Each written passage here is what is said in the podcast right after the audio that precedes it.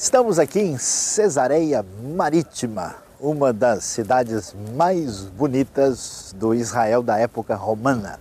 Na verdade, Cesareia era a capital romana na época de Cristo aqui em Israel. A cidade chegou a ter aí cerca de 40, 50 mil habitantes e ainda é possível ver as ruínas de tudo que está aqui da época romana. É possível ver ao fundo o Palácio de Herodes, o famoso palácio, inclusive, onde o apóstolo Paulo ficou preso do ano 57 ao ano 59. Podemos ver também o hipódromo majestoso e grandioso que está aqui em Cesareia e o teatro romano, onde se faziam os espetáculos e era um dos lugares centrais da cidade. Todas essas maravilhosas e portentosas ruínas aqui nos mostram a realidade do que significava o poder e o domínio romano naquela ocasião. Você pode imaginar o poderio romano e aqui, inclusive, foi encontrada a marca desse poderio numa placa com o nome de Tibério e de Pôncio Pilatos, que exerciam o poder e o domínio romano na terra de Israel.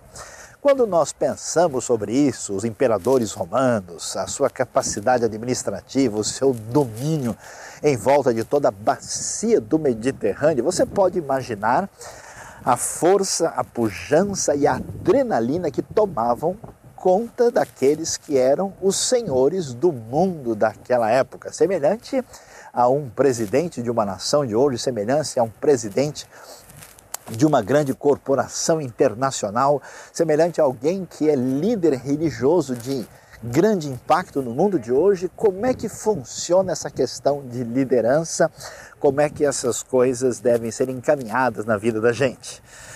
Quando nós vamos ver a maneira como Jesus, o maior líder de todos os tempos, enfrenta ou lida com essa situação, chama a atenção o que o texto de Mateus, capítulo 20, nos diz. Jesus está com seus discípulos subindo para Jerusalém e no caminho a mãe dos filhos de Zebedeu, Tiago e João, chega para Jesus como alguém hoje se aproxima de um político, de uma pessoa importante, tentando assegurar uma vaga de primazia, ou melhor, duas vagas de posição eh, especial para os seus dois filhos, entendendo que Jesus assumiria o seu reino, então ela queria garantir um lugar à direita, outro à esquerda daquele que seria o Senhor que haveria de dominar.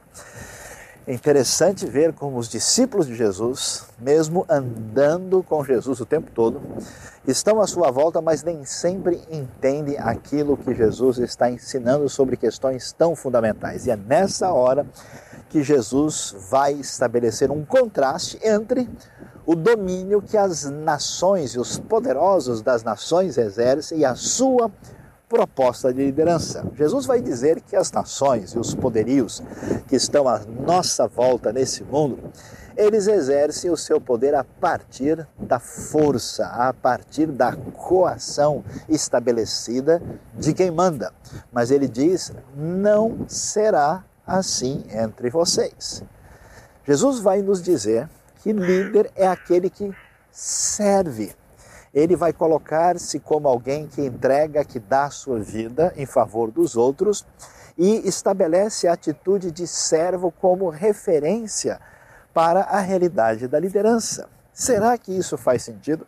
Será que isso não é uma conversa de religiosos, uma espécie de discurso piegas de pessoas que dizem que sempre os bonzinhos e os piedosos é que têm razão? É interessante observar, depois de tanto tempo, que a força de Roma, que o poder do maior império que o mundo conheceu aí nesse período inicial da era cristã, perceber como tudo aquilo se foi, acabou, se virou história e o máximo que nós podemos é ter acesso às ruínas que estão diante de nós. Em contraste, os ensinos de Jesus, as ideias do rabino diferenciado da Galileia, continuam fascinando e mudando a vida das pessoas e transformando o mundo. Como entender essa relação e qual é o segredo que está por trás da ideia de Jesus sobre liderança, que significa ser servo, significa servir? Eu não sei se você já ocupou uma posição de primazia, de relevância, quando você tem um projeto fascinante pela frente. Aliás, liderança envolve essa, esse equilíbrio dessa arte entre é, lidar com um projeto e manejar, lidar com as pessoas e como é que isso significa mudança, transformação e realização objetiva à nossa volta. É interessante observar que tudo aquilo que foi construído por Roma, todo esse poderio, estava é, ligado a essa atitude de pessoas que foram motivadas fortemente, intensamente a construir. Talvez você, numa posição dessa, deve ter sentido o que significa a força da adrenalina. Aquele desejo, aquele projeto que não sai da cabeça, aquilo que a gente nem consegue dormir de noite, aquilo que tira a gente da cama mais cedo e faz com que a gente fique pensando, remoendo, trabalhando sem parar na intenção de construir uma coisa que faça sentido, que tenha realmente condições de fazer diferença no cenário onde nós estamos inseridos. É claro que essa esse sentimento tem algo de positivo, tem algo de bom, tem algo de é, fascinante e está ligado ao fato de termos sido criados por Deus. Mas existe um outro lado que não está tão claro assim, que talvez seja aquilo que o famoso filósofo pastor dinamarquês Søren Kierkegaard disse, que no fundo, no coração do ser humano, esconde-se um desejo de querer ser como Deus e igual a Deus, numa espécie de atitude ególatra, numa atitude narcisista. A pessoa que segue esse modelo romano, ela vai na direção de tentar fazer a realização do seu sonho custe o que custar. A questão é essa. O projeto é um sonho pessoal. A pessoa que lidera equivocadamente, que lidera com base no poder da força, coloca-se no centro de tudo. Ele perde duas referências das mais importantes para poder viver nesse mundo adequadamente. Primeiro, ele perde a referência de Deus. Ele não entende a sua fragilidade, a sua limitação. É impressionante ver como líderes uh, de atitude doentia, fizeram de tudo para prolongar a própria vida, porque descobriram tarde demais a sua finitude.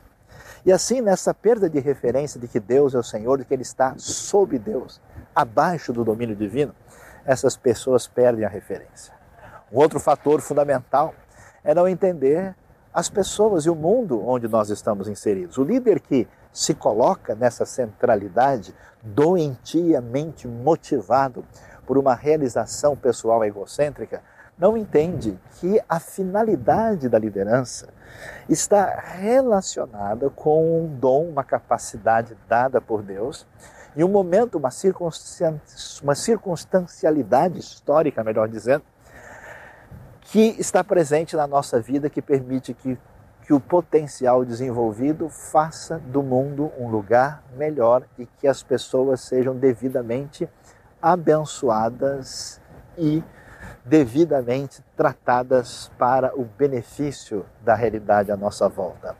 Quando alguém se sintoniza com a realidade do que de fato significa liderança, essa pessoa necessariamente vai entender a realidade do ensino de Jesus. Eu acho tão surpreendente que a proposta de Jesus que as suas ideias, sem que ele tenha deixado nenhuma construção, nenhuma referência visível, mas aquilo que foi o seu ensino, aquilo que foi a sua proposta, o seu pensamento, continua fascinando e fazendo diferença na realidade do mundo todo à nossa volta. É absolutamente impressionante o que podemos descobrir aqui.